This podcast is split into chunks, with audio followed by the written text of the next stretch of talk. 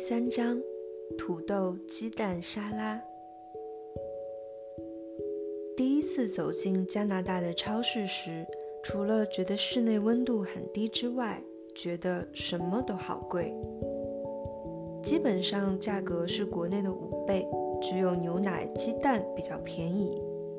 再就是土豆、洋葱这种消耗量比较大的食物。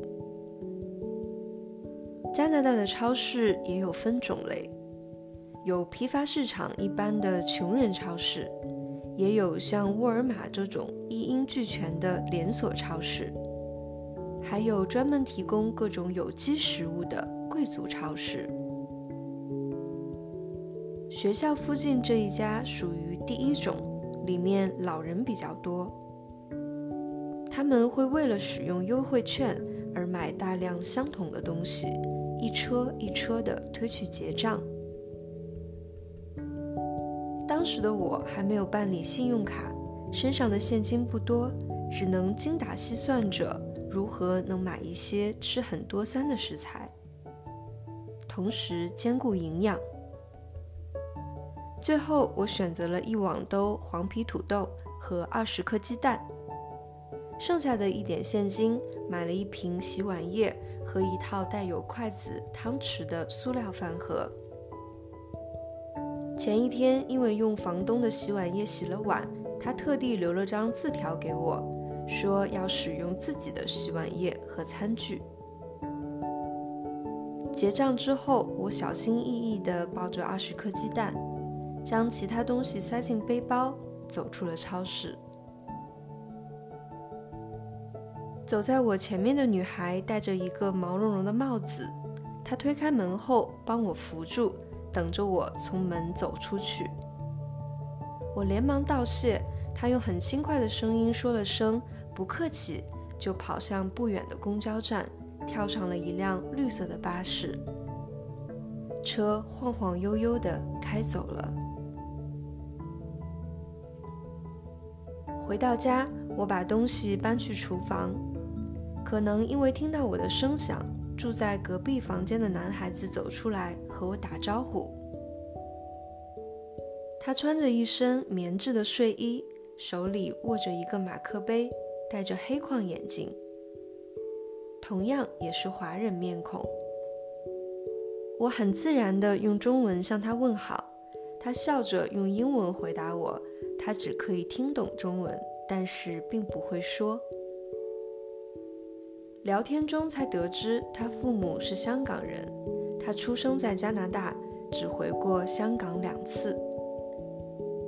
而现在，他父母就住在他隔壁的城市，他在这边读大学，就租下了房东的主卧，因为上课更方便些。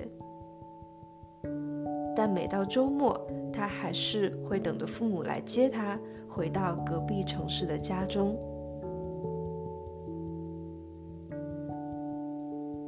这时，房东的女儿回来，他们开始聊起学校发生的事情，看起来很熟识的样子。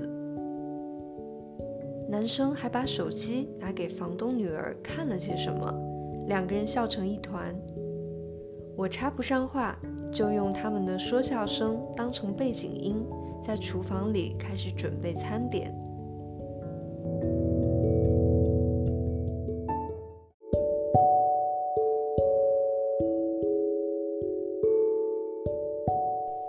我在煮锅中加了盐，把几个黄皮土豆去皮、清洗干净，放入沸水中煮十分钟，然后放入清洗好的带壳的鸡蛋，在一起煮十分钟后捞出。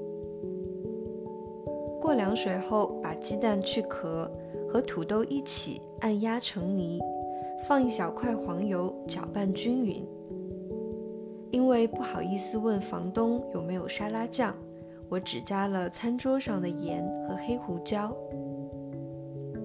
我把一大碗土豆鸡蛋沙拉按压进刚买的饭盒中，盖好盖子，放进了冰箱属于我的半个格子里。你午饭就吃这个吗？男孩突然出现在我身后，张着圆圆的眼睛看着我。这是开胃菜，我笑着说。他从冰箱里拿出一瓶可乐，准备回自己的房间。他说他们中午要一起去吃炸鸡，如果我想的话，可以一起。好，下次，下次一定一起。我笑着点点头。